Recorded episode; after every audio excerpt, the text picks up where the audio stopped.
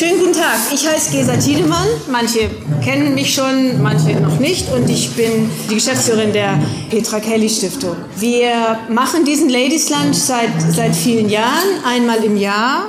Das Ganze dient immer einem Thema, mit dem wir uns auseinandersetzen, aber es dient auch dem Austausch und der Vernetzung von Frauen. Das Thema in diesem Jahr ist feministische Außenpolitik. Derzeit sieht es ja irgendwie nicht so gut aus mit der weltpolitischen Lage und es hat so ein bisschen den Anschein, dass so eher so autoritäre und eher menschenverachtende Politik zur Normalität wird. Das, was Herr Trump da jetzt so abgelassen hat gegenüber diesen vier Demokratinnen, zu denen er sagt, die sollen noch mal gefälligst nach Hause gehen, ist einfach komplett daneben und macht mir manchmal auch Angst, dahingehend, dass man nie weiß, wer das wie hört, mit welchem Ohr und welche Konsequenzen daraus dann gezogen werden. So heißt das, die sind freiwillig, heißt das, naja, man kann mit ihnen machen, was man möchte. Und sehe, aber wir, es ist ja nicht nur Trump. Wir haben ähnliche Geschichten in Osteuropa, wir haben ähnliche Geschichten in der Türkei, in der arabischen Welt.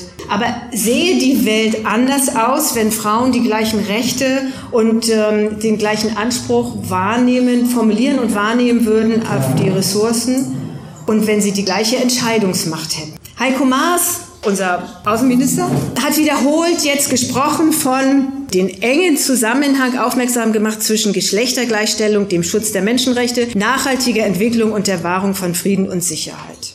Na immerhin. Die feministischen Forderungen haben, so scheint es zumindest momentan nach einem ziemlich langen Anlauf, nun endlich auch die Außenpolitik erfasst. Aber was bedeutet das, wenn, wenn er sowas sagt? Ich hoffe doch sehr, dass es mehr sind, ist als freundliche Worte und eine Willensbekundung, sondern dass noch was anderes dahinter steckt. Aber reicht es, das Scheinwerferlicht nur auf die zu lenken, die in der Regel am meisten leiden unter Kriegen und Ungerechtigkeiten, also auf Frauen, Kinder und Marginalisierte?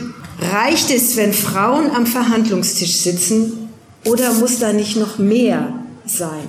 Die Aussage der Einheit der Vereinten Nationen für Gleichstellung und Ermächtigung der Frauen, kurz der UN Frauen, sagt, wenn Frauen an Friedensprozessen beteiligt sind, steigt die Wahrscheinlichkeit, dass eine Einigung mindestens 15 Jahre hält, um 35 Prozent. Das ist ja schon mal erheblich und eine große Aussage. Wie sieht es nun aus, wenn Außen- und Sicherheitspolitik feministisch gedacht wird? Was verändert sich? Ich freue mich sehr, dass Christina Lunz heute da ist und ähm, zur Aufklärung beiträgt und zur Beantwortung dieser Fragen. Christina Lunz stammt aus Franken, ist Politikwissenschaftlerin, ich muss es ablesen, hat in Oxford, London und Stanford Diplomatie, Menschenrechte und Psychologie studiert, ist unter anderem Beraterin im Auswärtigen Amt, Mitglied der Atlantikbrücke Young Leader, Moderatorin, freie Autorin, Kampagnenberaterin und vor allem Mitbegründerin und Deutschlanddirektorin des Center for Feminist Foreign Policy, die unter anderem auf ihrer Homepage, habe ich gesehen, einen Crashkurs zu feministischer Außenpolitik anbieten. Finde ich ganz spannend. Vielen Dank, dass Sie den Weg hierher gefunden haben. Vielen Dank, dass Sie da sind, Frau Lunz. Ich freue mich sehr. Und gern begrüße ich auch unsere Mitdiskutantin Margarete Bause, lange Jahre Fraktionsvorsitzende der Grünen im Bayerischen Landtag, nun Mitglied des Bundestags mit dem Schwerpunkt Menschenrechte. Und ich freue mich auf eine spannende Diskussion und auf erhellende Informationen. Und gerne gebe ich jetzt mal als erstes das Mikrofon und damit auch das Wort an Sigi Hagel. Sigi ist Landesvorsitzende der Bayerischen Grünen. Ich freue mich, dass Sie da sind. Ja, liebe Gesa, äh, liebe Frauen, liebe Feministinnen, ich freue mich sehr, dass Sie, dass ihr heute alle gekommen seid zum Ladies Lunch, zu einer wichtigen Diskussion heute Abend. Wir werden darüber reden, wie eine feministische Perspektive in der Politik die Welt verändern kann. Wenn wir über feministische Außenpolitik sprechen, was wir heute Abend ja tun werden, dann sprechen wir über, über Sicherheit und Frieden weltweit. Dann sprechen wir über Entwicklungspolitik, dann sprechen wir über Menschenrechte, und zwar Menschenrechte für alle Menschen, also auch für Frauen und Minderheiten. Und was das konkret heißt, ja, zum Beispiel heißt es das Recht auf sexuelle Selbstbestimmung.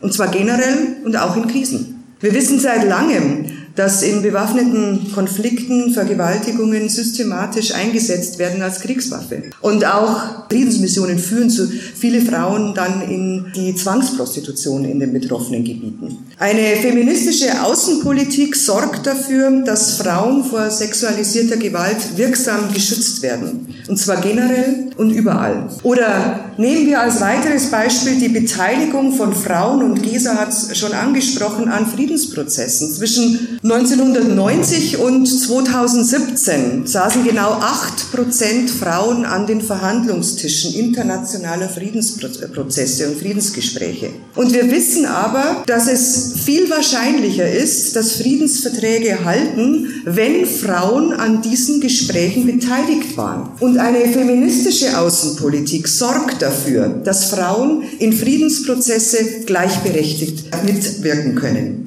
Und lassen Sie mich noch ein drittes Beispiel nennen, nämlich den Zugang zu Ressourcen. Frauen, und auch das wissen wir schon sehr, sehr lange, haben weltweit weniger Zugang zu Bildung. Sie haben weniger Zugang zu Macht oder medizinischer Versorgung und sind gleichzeitig aber in besonderem Maße betroffen von Krieg, von Gewalt, von Armut und ja auch sogar von der Klimakrise. Eine feministische Außenpolitik sorgt dafür, dass Frauen alles bekommen, was sie für ein gutes Leben auch brauchen. Ja, ich glaube, wir brauchen einen grundlegenden Perspektivenwechsel. Wir müssen die Bedürfnisse der Menschen und nicht der Staaten in den Mittelpunkt rücken in, bei einem Perspektivwechsel in der internationalen und in der Außenpolitik. Es gibt aber auch gute Beispiele. Es gibt auch Vorreiter, nämlich beispielsweise Schweden. Die schwedische Regierung verfolgt seit 2014 jetzt ganz konsequent eine feministische Außenpolitik und zwingt dadurch ihre internationalen Vertragspartnerinnen, die Perspektive von Frauen auch mitzudenken. Ja, das passiert natürlich wie immer nicht von selbst. Das wissen wir ja als Feministinnen. Ja? Nein, das alles passiert nur, weil die Schwedinnen mit aller Kraft für eine geschlechtergerechte Politik kämpfen. Und die schwedische Außenministerin hat in einem Interview äh, auf die Frage, was sie zur Feministin gemacht hat, auch geantwortet, wie kann man eigentlich keine Feministin sein? Und ich denke, das unterstreicht auch nochmal, dass es sich hier nicht darum handelt, dass man einfach etwas mal zu Papier gibt, sondern dass man auch danach handelt und versucht, es durchzusetzen. Und Kanada hat vor zwei Jahren einen nationalen Aktionsplan Geschlechtergerechtigkeit eine Basis für Frieden aufgestellt und erarbeitet. Ja, und es gestaltet seine Außenpolitik nach der Devise, äh, wo Gleichstellung hochgehalten wird, sind die Gesellschaften friedlicher. Und Deutschland ja, wir haben seit 2012 eigentlich auch schon einen nationalen Aktionsplan, aber leider ist dieser Aktionsplan nicht mehr als eine gut gemeinte Absichtserklärung, weil er weder mit Finanzen äh, noch mit konkreten Zielen hinterlegt ist. Und wie dringend notwendig eine feministische Politik ist, national und international, das zeigt eigentlich der misslungene Versuch von Heiko Maas, der äh, misslungene Versuch, beim UN-Sicherheitsrat im April die Rechte der Überlebenden von äh, sexualisierter Gewalt in Konflikten wirksam zu stärken. Heiko Maas scheiterte am Widerstand der USA. Aber US-Präsident Donald Trump ist nicht der Einzige, der auf dem internationalen Parkett Sexismus und Antifeminismus verkörpert. Nein, er hat gute Gesellschaft oder sagen wir mal schlechte patriarchale Gesellschaft, ja, mit Putin und äh, Bolsonaro beispielsweise. Und es zeigt erneut, wir brauchen ganz, ganz dringend eine Veränderung patriarchaler Machtverhältnisse. Denn eins ist auch klar, eine Demokratie funktioniert nur, wenn sie auch geschlechtergerecht ist. Ich freue mich ganz besonders auf diese Thematik, die wir heute mit zwei ganz wunderbaren Frauen diskutieren können, nämlich Christina Lunz und Margarete Bause. Vielen Dank, dass ihr heute hier seid bei diesem ganz wichtigen Thema und ich freue mich auf gute Gespräche und wünsche ein spannendes Ladies Lunch 2019. Vielen Dank.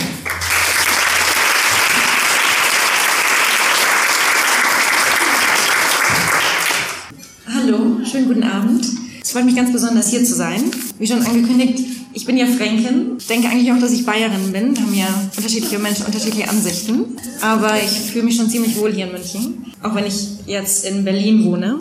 So, in, in so, ja, ich würde mal sagen, gemütlichen und wirklich netten Runden wie, wie hier, wo auch wirklich, wo nur Frauen sind und wo Menschen sind, wo ich weiß, dass ich danach irgendwie keinen Shitstorm oder oder wo ich hoffe, dass die Wahrscheinlichkeit, dass ich dann einen Shitstorm bekomme oder irgendwelche Androhungen, ähm, doch ein bisschen geringer ist, rede ich auch ganz gern mal so ein bisschen, ja, vielleicht ein bisschen privateres, weil ich oft gefragt werde, ähm, warum ich dann eigentlich mache, was ich mache und wieso ich auf die komische Idee komme, irgendwie Diplomatie und irgendwie Aktivismus zusammenzubringen. Das hätte ja nichts miteinander zu tun, weil wie ich gerade angekündigt wurde, also ich bin unter anderem, also ich habe das Center for Feminist Foreign Policy mitgegründet und bin unter anderem auch seit Anfang des Jahres Beraterin im Auswärtigen Amt, wo ich die meiste Zeit momentan verbringe.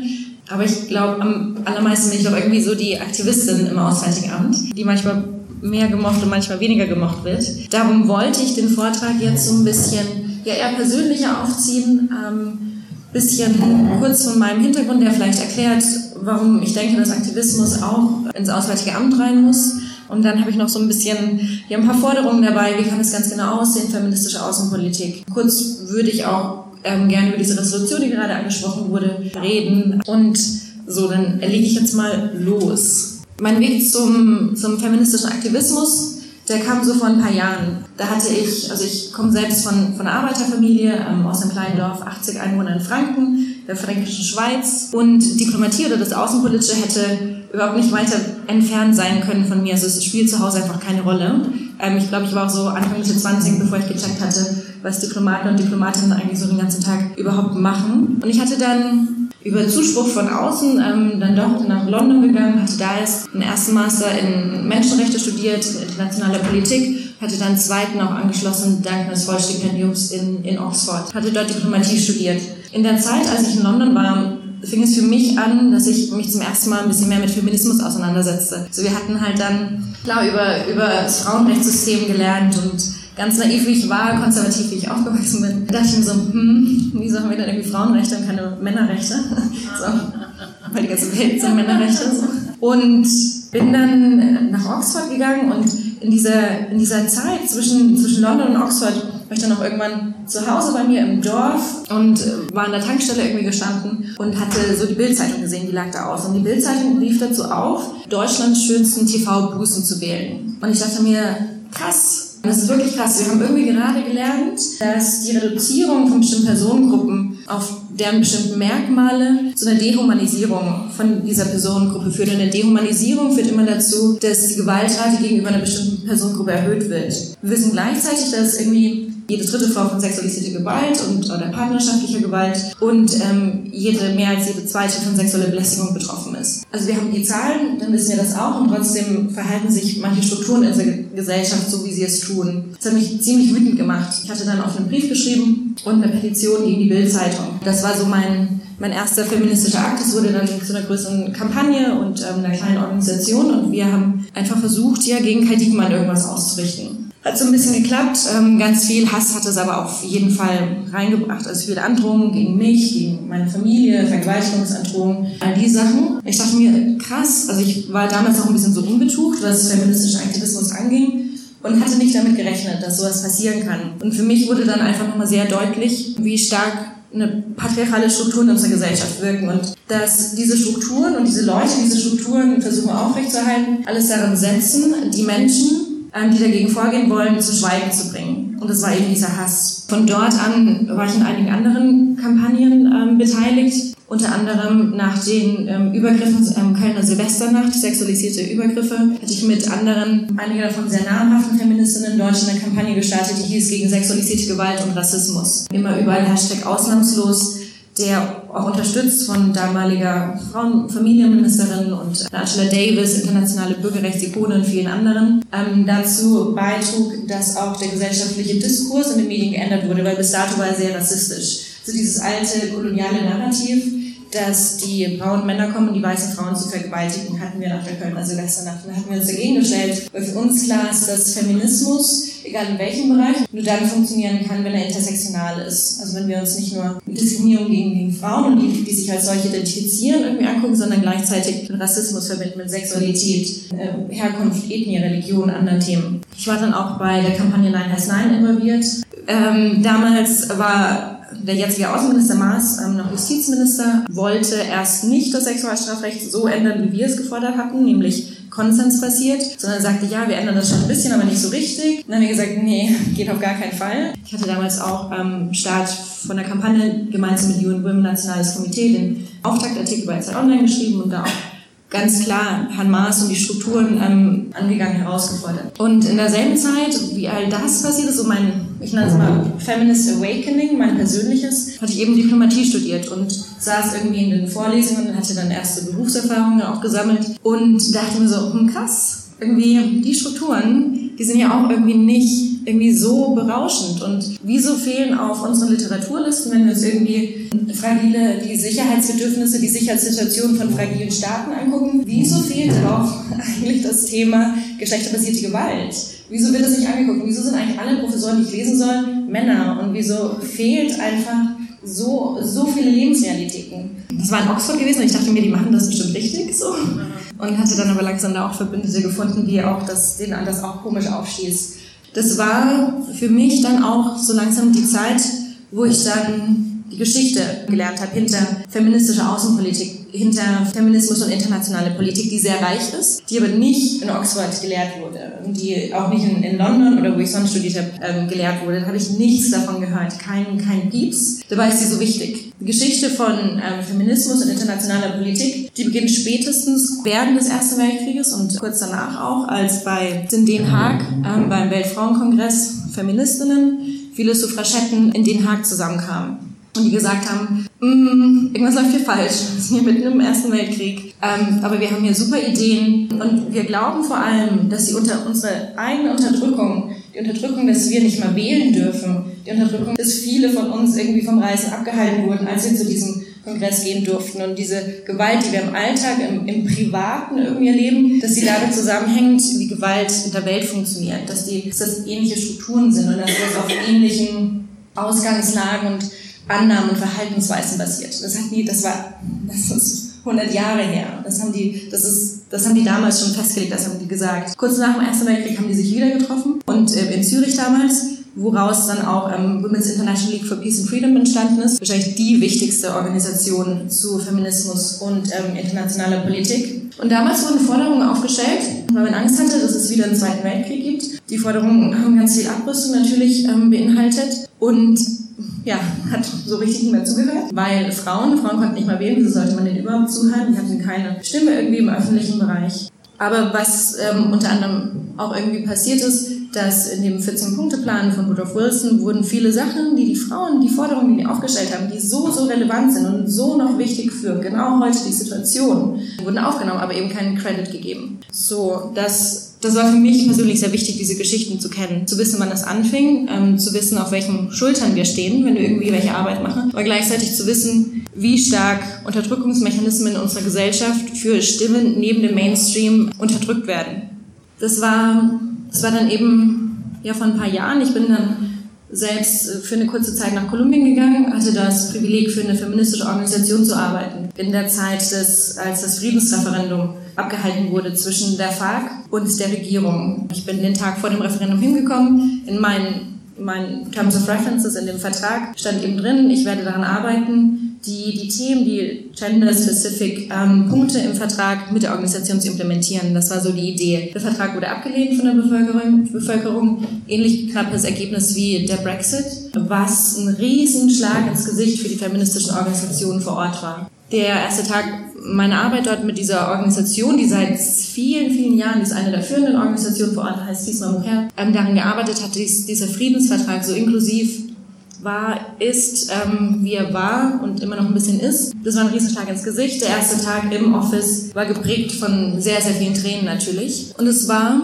was damals in Kolumbien schon passiert ist. Also wenn man mit Feministinnen dort redet, die sagen, der Vertrag wurde vor allem deswegen abgelehnt, weil eben die, die Populisten, die Rechten, die Evangelikalen, ähm, die konnten so stark mobilisieren gegen diese La Ideologia de Género, die Gender-Ideologie. Und diese Idee, dass mit diesen progressiven Ideen in, in diesem Friedensvertrag, in diesen Verhandlungen in Havanna auf Kuba, dass da die Familie korruptiert wird und alle Kinder zu schwulen und lesbischen Mitbürgern erzogen werden. Und es war so erfolgreich, diese populistische ähm, Mobilisation, dass sie eben auch dazu beigetragen hat, diesen Friedensvertrag abzulehnen. Was da in Kolumbien passiert ist, sehen wir jetzt immer stärker seit ein paar Jahren auch ähm, in Europa. Das ist eine sehr, sehr ähnliche Strategie, dieses Verteufeln der Gender-Ideologie. Von, wir, wir hatten dann versucht, die Organisation hat dann ganz viel Kampagnenarbeit natürlich gemacht, weil der Versuch da war, genau diese, diese Themen in jedem dieser Kapitel des Friedensvertrages ähm, gab es eine Gender-Analyse, eine feministische Analyse.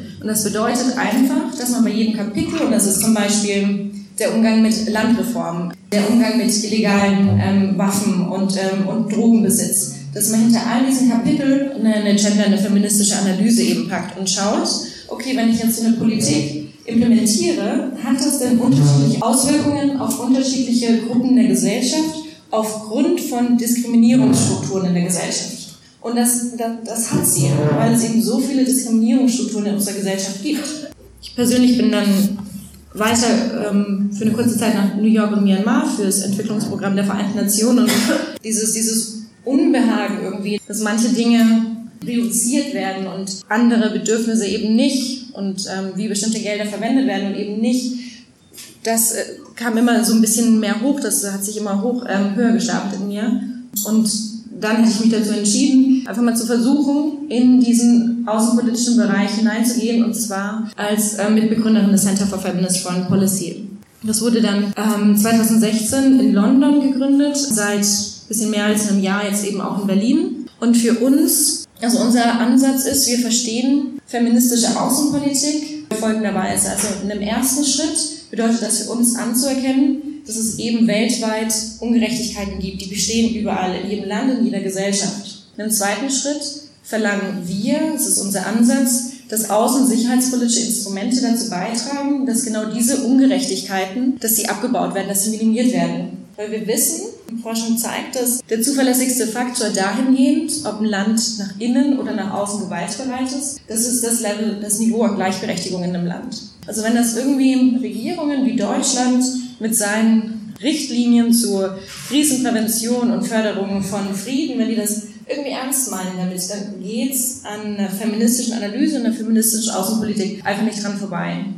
Beim Center versuchen wir daher, ähm, wir arbeiten mit mit drei Säulen, so stellen wir uns unsere Arbeit vor. Also wir haben einmal die Community-Arbeit, dann Research, also Forschung und Wissensproduktion und die Advocacy, die Lobbyarbeit. Und das wollen wir alles gleichzeitig machen. Also wir sind so eine Mischung aus Think und Do Tank, glaube ich, würde man das neudeutsch sagen. Und wir sind natürlich nicht neutral. Also wir haben eine Agenda, zumindest die feministische Agenda. Und dementsprechend bauen wir unsere Arbeit auf. Also wir wollen durch die Community-Arbeit gehen wir gehen raus, wir sprechen, wir machen Veranstaltungen, weil wir dazu beitragen wollen, dass das Thema immer präsenter wird, dass immer bekannter wird, dass es diesen Ansatz in Außenpolitik und in internationaler Politik gibt.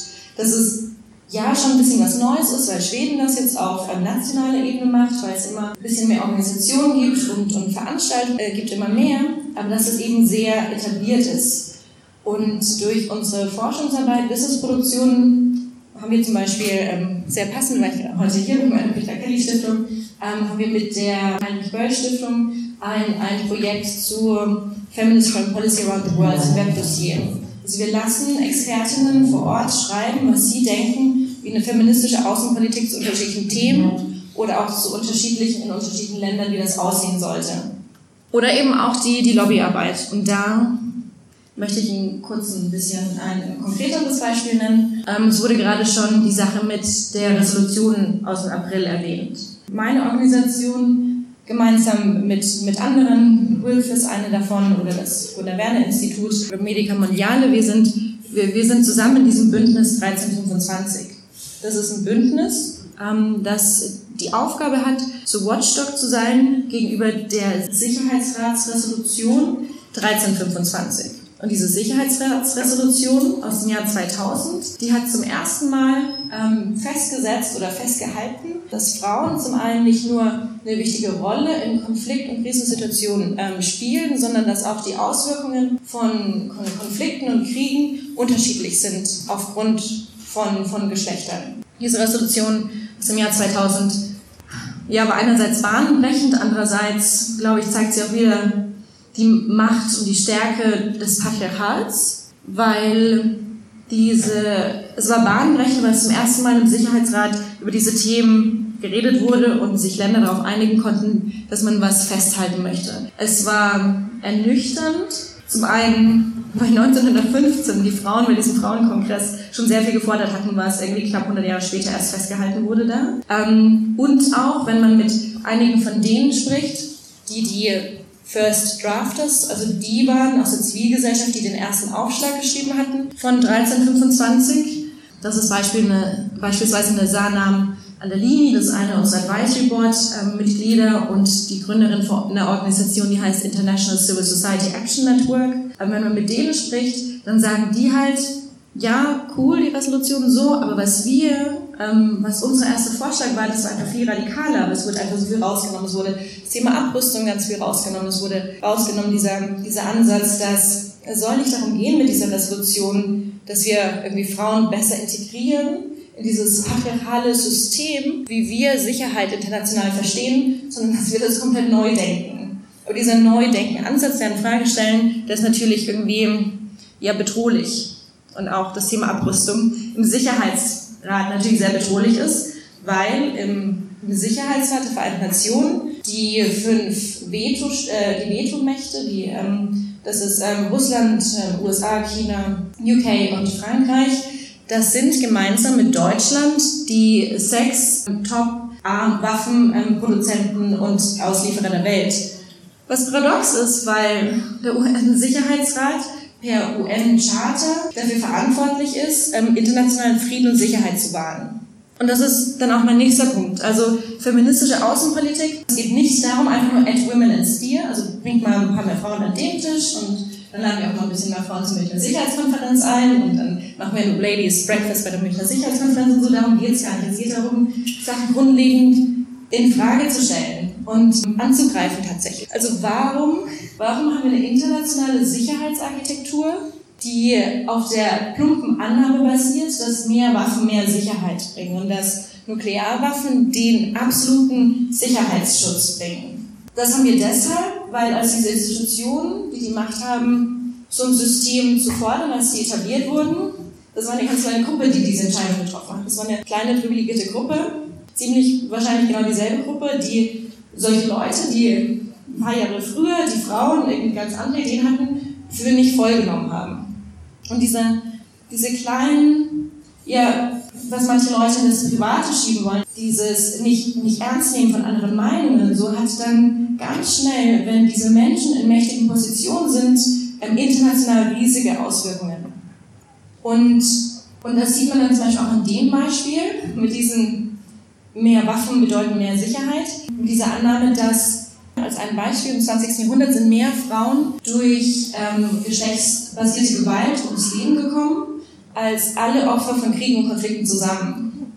Und wenn das die Realität ist, in der wir leben, dann geht das internationale Sicherheitssystem, das aufgebaut wurde, an den Lebensrealitäten der Mehrheit der Gesellschaft komplett vorbei. Auch zu diesem Sicherheitspunkt, was ich gerade erwähnt hatte, auch mit den Nuklearwaffen, wie das da hineinspielt und dieses sehr toxisch männliche, also was sich auch mit Trump und äh, mit Nordkorea leistet, dieses My nuclear button is bigger than yours, dieser Schwanzvergleich auf diplomatischer Ebene.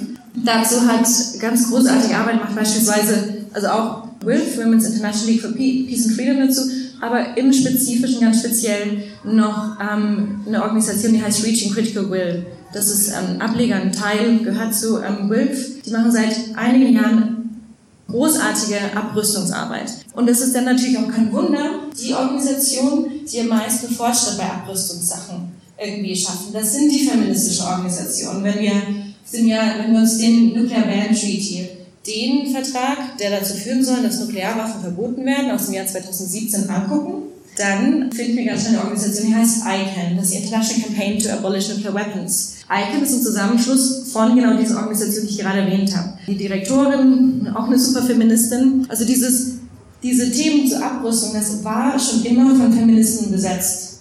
Und eben genau deswegen, weil die Strukturen, die eben so da sind, nicht mit den Realitäten von Feministinnen und der Mehrheit der Menschheit irgendwie zusammenpasst. Dann, genau, wollte ich noch kurz ansprechen, was dann irgendwie, wie vielleicht aktuell so ein bisschen der Stand ist mit feministischer Außenpolitik, irgendwie passiert da was, passiert da nichts, ist es Pinkwashing oder ist das irgendwie richtig und wie funktioniert das überall?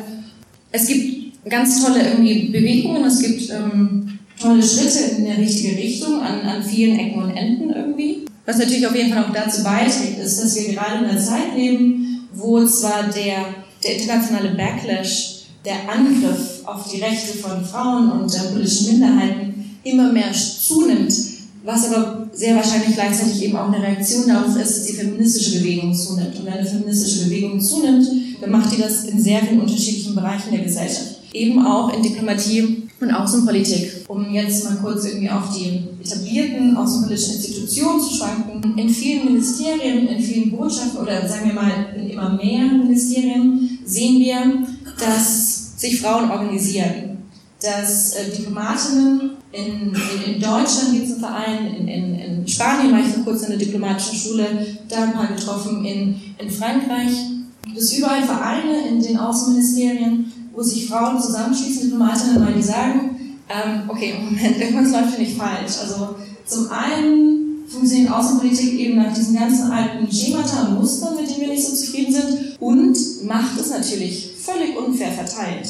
Und feministische Außenpolitik glaube ich auch, dass zwei Aspekte bedeutet. Also zum einen diese feministische Analyse und die Gender-Analyse innerhalb von allen Themen. Eben ob Abrüstung oder Schutz von Peacemakern und Friedensverhandlungen und Killerrobotern und irgendwie alle außenpolitischen Themen, Handelsaußenpolitik ähm, und und und, feministische Analyse dahinter.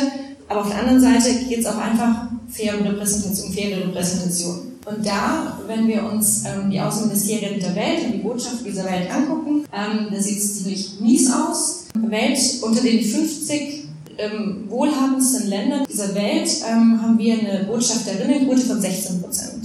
Deutschland ist seit wenigen Wochen aufgrund von, von neuen Besetzungen im Auswärtigen Amt und in den Botschaften in diesem Durchschnitt. Ähm, bis vor kurzem waren die unter dem Durchschnitt, ähm, die letzten paar Jahre. Das ist zum ersten Mal, dass es, glaube ich, so hoch, so, so hoch ist. Ähm, Deutschland hatte ja auch nie, noch nie eine Außenministerin. Und aufgrund dieser Gegebenheiten, inhaltlich, aber auch diese krass unfaire Verteilung von Macht, bilden sich jetzt langsam diese Diplomatinnengruppen und Vereine ähm, unterschiedlicher Ministerien. Und Feministinnen in den Ministerien trauen sich immer mehr auch auszusprechen, ähm, Dinge zu sagen. Ähm, ich persönlich bin seit Anfang des Jahres ja, die meiste Zeit der Woche, vier Tage die Woche im Auswärtigen Amt, weil ich ähm, gefragt wurde, ob ich als Beraterin reinkomme, um ein, an einer Sache des, des Ministers mitzuarbeiten. Zu, es gibt eine Lateinamerika-Initiative, um die, die Beziehungen zu Lateinamerika zu verstärken. Unterhalb dieser Initiative ähm, baue ich ein Netzwerk zu Menschen- und Frauenrechten zwischen Lateinamerika, Karibik und Deutschland auf. Das bedeutet natürlich auf gar keinen Fall, dass irgendwie Deutschland feministische Außenpolitik macht. Deutschland ist so meilenweit von der feministischen Außenpolitik entfernt. Es ist so ja, ein richtiger Schritt in eine kleine richtige Richtung. Und das glaube ich, weil für mich auch feministische Außenpolitik bedeutet, ähm, die Anliegen von feministischer Zivilgesellschaft weltweit auf Augenhöhe zu begegnen. Und das, was uns die feministische Zivilgesellschaft sagt, ähm, was sie irgendwie von einem anderen, von anderen Regierungen irgendwie fordern, das ernst zu nehmen und das anzusehen. Und so habe ich persönlich, als, als wir mit dem Minister im April auch nach Lateinamerika gereist sind, habe ich mich persönlich ähm, riesig gefreut, als an der Entscheidung festgehalten wurde, erst die feministischen Aktivistinnen zu treffen ähm, und danach einen Herrn Bolsonaro. Ich werde oft, glaube ich, manchmal gefragt, ähm, wie das denn zusammenpasst. Dass ich zum einen irgendwie Aktivistin bin, aber dann doch so nah und eng für die Regierung arbeite. Ähm, wurde dafür auch schon ähm, gut kritisiert, was ja fair ist und das muss man aushalten können. Ich persönlich glaube, dass man genau diese Arbeit machen kann, dieses sehr, sehr kritische. Und wir haben auch meine Organisation selbst und ich persönlich auch die Sache mit der Resolution aus dem April sehr stark ähm, kritisiert, was da die Bundesregierung, was das Auswärtige Amt da gemacht hat. In derselben Woche, als ich da saß, um diese Ministerreise mit vorzubereiten. Also ich glaube, uns, unser persönlicher Ansatz von meinem Center ist, versuchen sozialen Wandel so herbeizuführen, indem man gleichzeitig von außen kritisch pusht und ehrlich, offene und auch sehr starke Kritik. Ich meine, es geht um einen, um einen riesen gesellschaftlichen Wandel, da kann man nicht mal mit Women Empowerment oder so ankommen. So funktioniert das nicht. Wenn man das gleichzeitig von außen pusht und aber auch, wenn man Zugänge bekommt, in Strukturen hinein versuchen, die so stark feministisch zu machen wie nur möglich. Und solange man Integrität bewahrt, glaube ich, kann das gut funktionieren. Das ist unser Ansatz. Und jetzt wollte ich ja wirklich was noch zur Resolution kurz sagen. Genau, als im April diese Resolution in den Sicherheitsrat kam, also Deutschland ist gerade für zwei Jahre nicht ständiges Mitglied im Sicherheitsrat der Vereinten Nationen und als sie sich beworben hatten, haben die irgendwie gemeint, hey cool, lasst mal ähm, sexualisierte Gewalt in Konflikten angehen. An sich eine gute Sache. Also klar, es gibt irgendwie aus feministischen Bewegungen, die sehr stark sich mit dieser Frauenfrieden-Sicherheit-Agenda befassen, auch Kritik dem gegenüber, weil das Thema, das aus dieser Agenda immer wieder und verstärkt rausgenommen wird, das ist dieses Opferthema, Frauen als Opfer weil das ist das, worauf sich auch irgendwie die, die, die größten Gegner von der feministischen Agenda so ein bisschen verständigen können. Wenn man Frauen immer nur als Opfer darstellt, dann hält man die auch klein. Weiterhin ist es eine, eine Realität und muss angegangen werden. Problematisch wird es natürlich, wenn so, ein, so, ein, so eine Schlagseite bekommt. Okay, Deutschland hat sich das vorgenommen, bringt einen, ähm, eine Resolution im, im April ein. Ähm, wir gemeinsam ähm, auch mit dem, mit dem Bündnis, mit, Medica, GWI und anderen Organisationen hatten im März schon einen offenen Brief herausgebracht an die Bundesregierung, haben gesagt, hey, pass mal auf, guckt euch mal den Sicherheitsrat an, das sieht nicht so rosig aus. Wir haben jetzt irgendwie die, die Trump, die Trump-Regierung da, hochmisogyn, hochfrauenfeindlich, nationalistisch. Wir glauben, dass wenn ihr diese Resolution hineinbringen wollt, wird es einen Backlash geben und das, was dann dabei hinten rauskommt, wird ein Rückschritt gegenüber vorherigen Resolutionen. Das haben wir im März gesagt. Ganz genau so. Dann kam es zum April. Deutschland bringt einen sehr guten Resolutionstext ein. Trump-Regierung guckt sich das an und sagt so, ups, ähm, da steht irgendwas zu sexuellen und reproduktiven Rechten. Also ganz plump gesagt auch Zugang zu Schwangerschaftsabbruch. Und die gesagt, Deutschland, wenn ihr das lassen wollt, dann bringen wir jetzt ein Veto ein, dann habt ihr überhaupt nichts gewonnen. Deutschland hatte gleichzeitig aber schon alle Kaliber aufgefahren, irgendwie Dennis Mukwege und Nadia Murad, die Friedensnobelpreisträgerin, Angelina Jolie, irgendwie alle nach New York geschart und hat sich dann entschieden, die Sprache rauszunehmen, die Trumps Regierung kritisiert hat, und die Resolution doch durchzubringen. Wir als Zivilgesellschaft, ich persönlich, meine Organisation, das Bündnis, haben das sehr, sehr, sehr stark kritisiert der Zugang zu reproduktiven Rechten kann für Feministen und Feministinnen nur eine absolute rote Linie sein, wenn das eingeschränkt werden soll. Denn immer dann, wenn man den Körper von Menschen, von meistens eben Frauen kontrolliert, kontrolliert man deren komplettes Verhalten und deren komplette Lebensrealität. Genau so ist das da passiert. Feministische Außenpolitik hat ziemlich viele Aspekte. Also wie ich vorhin gesagt hatte, feministische Außenpolitik bedeutet, alle Themen, die außenpolitisch, sicherheitspolitisch relevant sind, die brauchen eine feministische Analyse. Und so bedeutet das ähm, beispielsweise, es müssen immer Menschen- und Frauenrechte im Mittelpunkt von außenpolitischen Handeln stehen. Konkretes Beispiel wäre, es gibt die, ähm, es gibt CEDAW, das ist die Convention on the Elimination of All Forms of Discrimination Against Women, die ganz klar, ganz klare Vorstellungen und Paragraphen dazu hat, welche Rechte gefördert werden müssen von Frauen, damit Gleichberechtigung der Geschlechter äh, weltweit Bestand haben kann. Und ein Land wie Deutschland müsste dann im Folgeschluss sich dafür einsetzen, dass genau die Sachen im eigenen Land dann auch eingehalten werden, weil das ist eine internationale Konvention, das ist Teil von Außenpolitik. In Deutschland aber haben wir Zugang zur Schwangerschaftsabbrüche im Strafgesetzbuch. Das ist null vereinbar. Feministische Außenpolitik bedeutet, wie ich vorhin schon gesagt habe, auf jeden Fall Abrüstung, nukleare Abrüstung. Das bedeutet, sich einzusetzen. Das, wir sind Teil dieser Kampagne, um Killerroboter zum Beispiel zu stoppen. Das sind vollautonome Waffensysteme. Es gibt dazu seit ja, noch gar nicht so langer Zeit eine internationale Kampagne, die wird angeführt von einer Friedensnobelpreisträgerin, von Jodie Williams, die den Friedensnobelpreis dafür bekommen hat, dass sie die Anti-Personal ähm, Landmines ähm, verboten hat. Und genau diese Frau, die schon mal geschafft hat, weil alle gesagt haben, kriegst du nie hin, Bullshit, Utopie, ähm, unrealistisch, die hat sich jetzt zur Aufgabe gemacht, vor allem mit Human Rights Watch und auch Organisationen wie unsere, da nach vorne auch zu preschen und zu sagen, hey Deutschland, ihr habt diesen Koalitionsvertrag aufgenommen, das ist zwar ein bisschen schwammig, aber wir wollen, dass ihr euch dafür einsetzt. Feministische Außenpolitik bedeutet, den Sicherheitsrat der Vereinten Nationen feministisch zu machen. Und da gibt's ähm, wieder ein Shoutout an Women's International League for Peace and Freedom, die früher in diesem Jahr einen ganzen Guide dazu rausgebracht haben, was das dann bedeutet, den Sicherheitsrat feministisch zu machen. Feministische Außenpolitik bedeutet durch außenpolitisches Handeln feministische Zivilgesellschaft überall zu fordern und deren Anliegen als Prioritäten anzusehen. Feministische Außenpolitik muss der Kampf gegen die Klimakatastrophe bedeuten. Nicht nur, weil auch da wieder ähm, Frauen disproportional betroffen sind,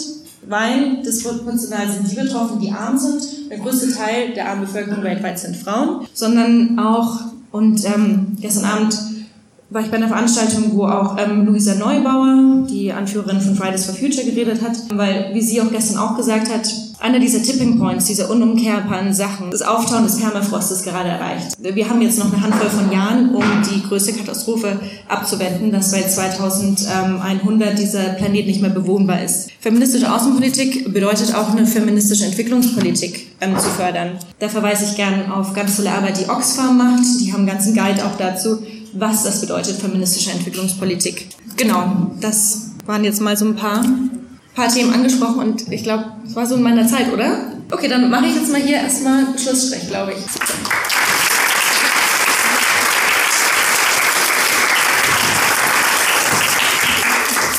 Okay, ja, also ich wurde gebeten, einfach auf ein paar Sachen einzugehen, die Sie gesagt haben, machen wir natürlich sehr gerne. Und besonders bei der Bewertung dieser Resolution im Sicherheitsrat, da habe ich eine etwas andere Wahrnehmung und da würde ich aber gleich gerne noch drauf kommen. Also was die, die Geschichte angeht, fiel mir ein, wie dieses gesagte 100 Jahre Frauenwahlrecht. Wir haben auch im letzten Jahr 70 Jahre Allgemeine Erklärung der Menschenrechte gefeiert. Ist im Übrigen auch eine unglaublich tolle, starke, mutige Frau, die der die Allgemeine Erklärung der Menschenrechte zu verdanken haben, Eleanor Roosevelt, ähm, die sich dafür eingesetzt hat, dass eben gerade nach dem äh, Zweiten Weltkrieg, und es fing ja schon an mit den Konflikten, Ost-West-Konflikten und so, aber dass sie da im Grunde alle beieinander gehalten hat und es geschafft hat, dass, also für mich ist es eine Sternstunde der Menschheit, dass wir diese allgemeine Erklärung der Menschenrechte haben und Eleanor Roosevelt ist, glaube ich, eine der Mütter dieser Erklärung, einfach auch nur noch zur Geschichte dazuzufügen. Äh, vielleicht nochmal kurz was zur, zur feministischen Außenpolitik. Wir hatten ja eine Debatte dazu äh, im Februar im Bundestag auf der Grundlage eines Antrags, den die grüne Fraktion gestellt hat. Und in dieser Debatte hat Claudia Roth gesagt, feministische Außenpolitik heißt nicht Frauen zu zählen, sondern dass Frauen zählen. Also es geht nicht nur sagen, um, dass wir da 50 Prozent überall haben, sondern dass die Lebensrealität von Frauen sozusagen im Mittelpunkt und die Lebensrealität der Menschen im Mittelpunkt der, der Außenpolitik stehen. Und deswegen ist es eben auch nicht einfach nur sagen, tut man dort noch was dazu, wie Sie auch gesagt haben. Es ist ein grundlegender Wandel. Man also viele sagen, es ist ein Paradigmenwechsel, das heißt, es ist ein völlig anderes Denken dahinter, nicht die Interessen von Staaten, wie jetzt sagen, sind im Mittelpunkt der Außenpolitik, sondern die Bedürfnisse von Menschen. Und das ist ein ganz, ganz anderes Denken. Ja? Und das, wenn man sozusagen das mal zu Ende denkt, was das bedeutet, auch in Strukturen, auch im Auswärtigen Amt, ja, was sich da sozusagen alles an Herangehensweisen ändern müsste. So, aber das ist die Grundlage. Also äh, es geht nicht nur darum, überall sozusagen 50 Prozent zu haben, sondern es geht darum, einen ganz anderen Denkansatz, einen ganz anderen Handlungsansatz, einen ganz anderen politischen Ansatz sagen, zur Grundlage ähm, der Außenpolitik und nicht nur auch der Innenpolitik. Ähm, aber jetzt reden wir über feministische Außenpolitik zu machen. Und die Schwedinnen und Schweden haben ja so, so schön zusammengefasst, worum es da geht. Die haben gesagt, es geht um drei Rs. Die Repräsentation, die Rechte und die Ressourcen kann man sich auch ganz gut merken. Also da geht es, dass Frauen natürlich die Hälfte der Macht haben, aber es geht auch um Frauenrechte alle überall und es geht natürlich um den Zugang zu den Ressourcen zu äh, dieser Resolution im Sicherheitsrat, wie heißt die 2467 oder wie auch immer. Genau, ich war ja ähm, bei dieser Debatte dabei im, im Sicherheitsrat, hatte also äh, das Vergnügen, ähm, da mit der Delegation äh, nach New York reisen zu dürfen. Das war absurd, weil ähm, es war Osterdienstag, genau, der Dienstag nach Ostern und wir sind in der Früh um fünf ich äh, gebe zu, ich bin geflogen. Äh, das ging nicht nach New York. in der Früh um fünf in Tegel losgeflogen und am nächsten Tag um acht, glaube ich, in Tegel wieder, nach Tegel wieder zurückgekommen. Also es war, wir mussten nicht mal ein Hotel buchen, weil äh, wir sozusagen äh, im Flugzeug geschlafen haben. Aber es war ein unglaublich spannendes Erlebnis, an einer äh, Sitzung des Sicherheitsrats teilnehmen zu dürfen. Es ging gerade eben um die Verabschiedung dieser Resolution. Und ich habe gesehen, was im Vorfeld sagen, alles getan wurde, um diese Resolution zu einem Erfolg zu machen. Und Sie haben ja auch da mitgewirkt im Vorfeld. Äh, und was ich unglaublich krass fand, dass die ähm, chinesische und die russische Regierung signalisiert haben, sie enthalten sich. Und dass die amerikanische Regierung, die US-Regierung mit Veto gedroht hat.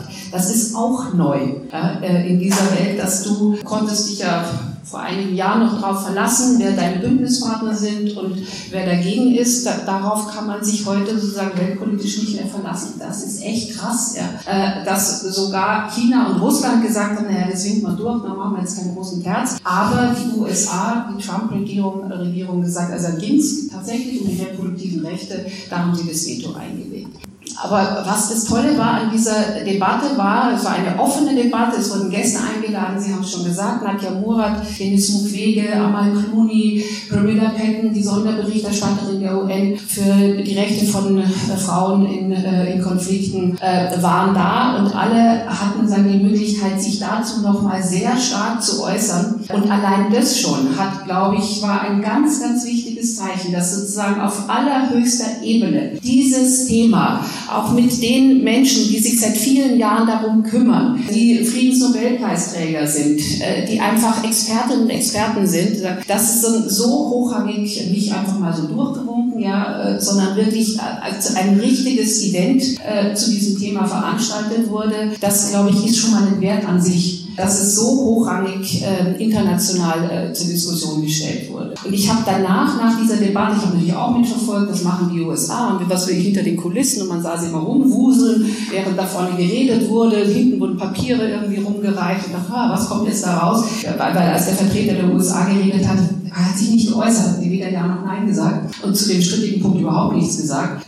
Und, nach, und dann war die Abstimmung ähm, und enthalten haben sich tatsächlich Russland und China und alle anderen haben zugestimmt. Ähm, und dann war erstmal eine große Erleichterung natürlich. Äh, und ich habe danach dann mit äh, Murat, äh, Patton, Mukwege geredet, Amatoni gesagt, ist es jetzt ein Rückschritt oder hilft es Ihrer Arbeit? Wie schätzen Sie das ein? Und alle, die in der praktischen Arbeit sind, haben gesagt, es hilft uns. Es hilft uns in der praktischen Arbeit. Wichtig ist die Umsetzung. Und es ist auch kein Rückschritt, weil es nicht hinter bestehende Resolutionen zurückgeht, weil die in dieser Resolution ja aufgelistet sind. Am Anfang, in den ersten Kapiteln, wird Bezug genommen auf die schon vorhandenen Resolutionen, wo es um die reproduktiven Rechte der Frauen geht. Die sind nicht ausgestrichen worden. Die sind auch nicht nochmal explizit erwähnt worden. Aber sie sind sozusagen aufgelistet worden. Wir nehmen Bezug auf Resolution, das sind ja sieben mittlerweile ähm, äh, zu diesem Thema. So, also sie sind sozusagen safe, sind erwähnt worden, die sind nicht in Frage gestellt worden, aber sie sind dort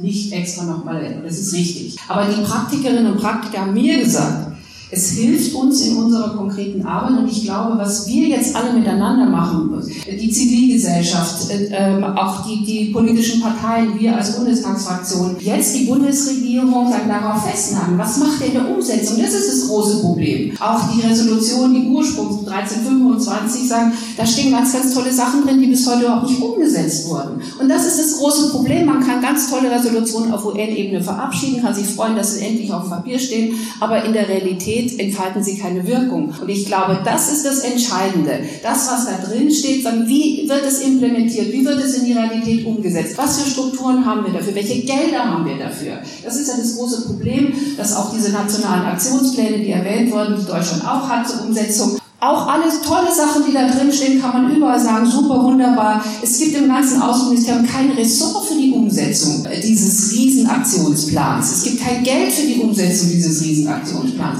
Und ich glaube, darum muss es gehen, natürlich den Druck von außen. Es die, die feministischen Rechte in den Vordergrund zu stellen, äh, aber gleichzeitig sozusagen immer auch wieder nachhaken. Es gibt kein Monitoring, es gibt keine Kriterien zur Überprüfung. Haben wir das jetzt, in welchem Zeitraum, haben wir das erreicht oder nicht erreicht? Was passiert, wenn wir es nicht erreichen? Gibt es Sanktionen?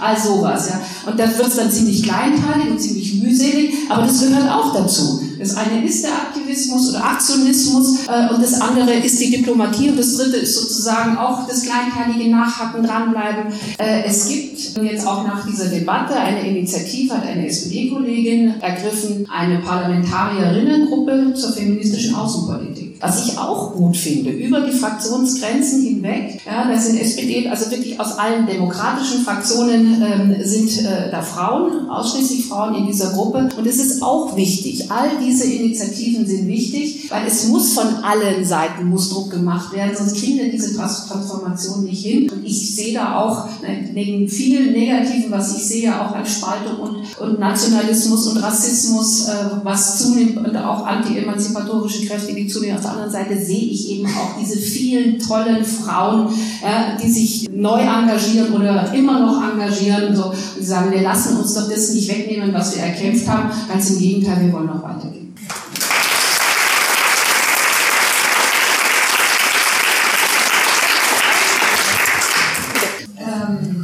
Jetzt braucht es noch ein bisschen was jetzt braucht noch Mutmachendes. Also das eine, was ich jetzt heute auch gehört habe, ist, ich, ich finde großartig, dass es, dass es Frauen gibt, die genau in diesem Bereich jetzt aktiv sind und auch jüngere Frauen gibt, die in diesem Bereich aktiv sind. Ich persönlich habe sehr viel Hoffnung in die nächste Generation. Also wir hatten gestern war hier so ein, ein Bildung und da waren zwei Mädels vom Friday for Future, aber auch zwei Jungs, die hier in München engagiert sind, im, im Münchner Schülerinnenrat.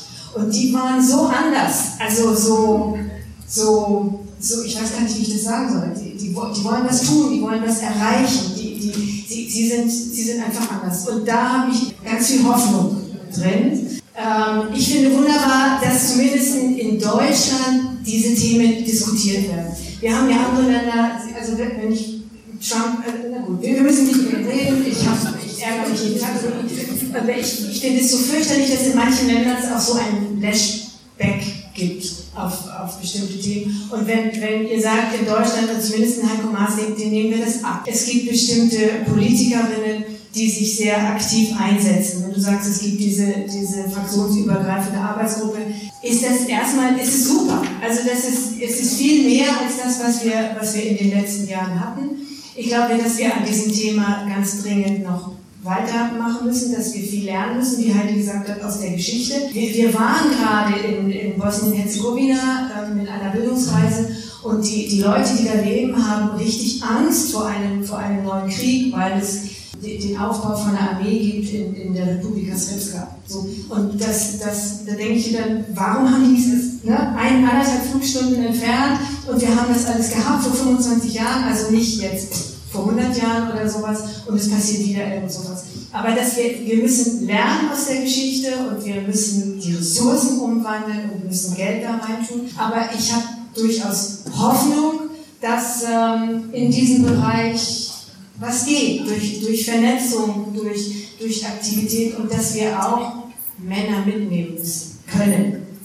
Müssen sowieso, aber dass es vielleicht auch Männer gibt, die sagen, ja, nicht nur sagen, ihr habt eure Spielwiese und macht mal, sondern dass die eben auch sagen, wir unterstützen euch, wir machen mit, weil wir einfach sehen, dass es wichtig ist. Es bleibt viel zu besprechen, wir bleiben auch sicherlich an dem Thema dran. Vielen Dank, dass ihr beide da wart und so engagiert eure Sachen vorgetragen habt.